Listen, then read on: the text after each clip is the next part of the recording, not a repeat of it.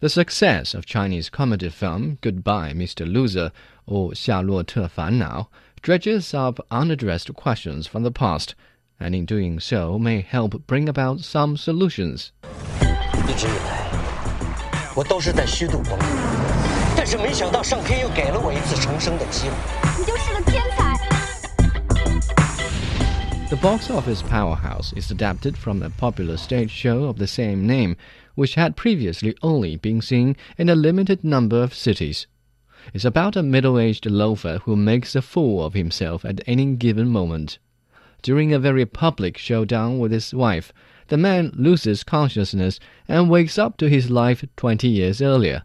He goes on a different life path that leads to fame and wealth, but a series of misfortunes follow him like a curse, until he had an epiphany about the most important person in his life. 你想换到哪儿去？我跟秋雅做一桌也行。你那是奔学习去的吗？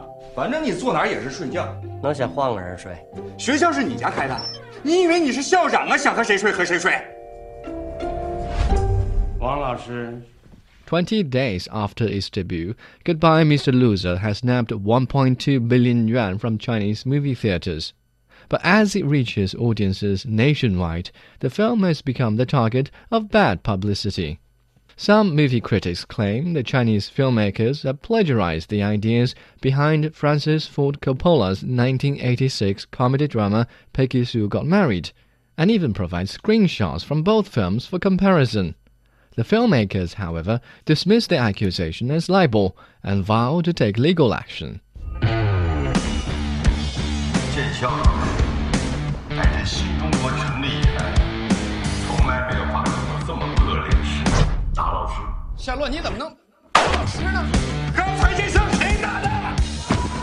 simple look into the plot of Peggy Sue Got Married reveals that such accusations are hardly sound.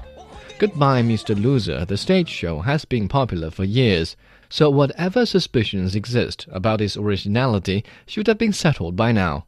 So to bring up the topic at this moment means one of two things.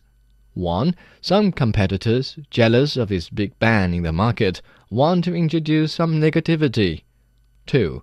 The crew themselves, operating on the premise that there's no such thing as bad publicity, wish to boost his success even more. In either case, this publicity stunt amounts to unfair manipulation of public opinion. Hey, 报告。你的歌我给你写好了，你听听啊。我的老家啊，就住在这个屯儿，我就在这屯里土生土长的呀。好，那就定了，就这首了啊。But any hidden agenda cannot fool the Chinese audience much longer, as moviegoers are getting smarter. Today, they are more and more aware of the rampant loser culture and the rather rude style of humor. No offense to the actors and actresses who have gone out of their way to tickle the audience, but Goodbye Mr. Loser does seem to contain some incorrect ideas. On movie rating websites Mtime and Douban, bloggers question the so called true love between a good for nothing clown and his selfless wife.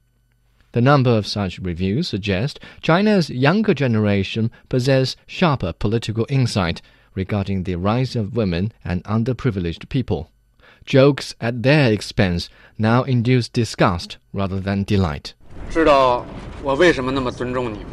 因为突然有一天，我发现全校最不要脸的人并不是我，咱俩差着境界。 The popularity of Goodbye Mr. Loser has amplified the varying taste of different generations, so that more and more people can begin to understand the bad influence of tradition.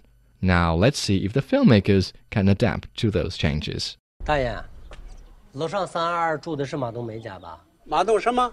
马冬梅，什么冬梅啊？马冬梅呀、马什么梅？行，大爷你先凉快吧啊。好嘞。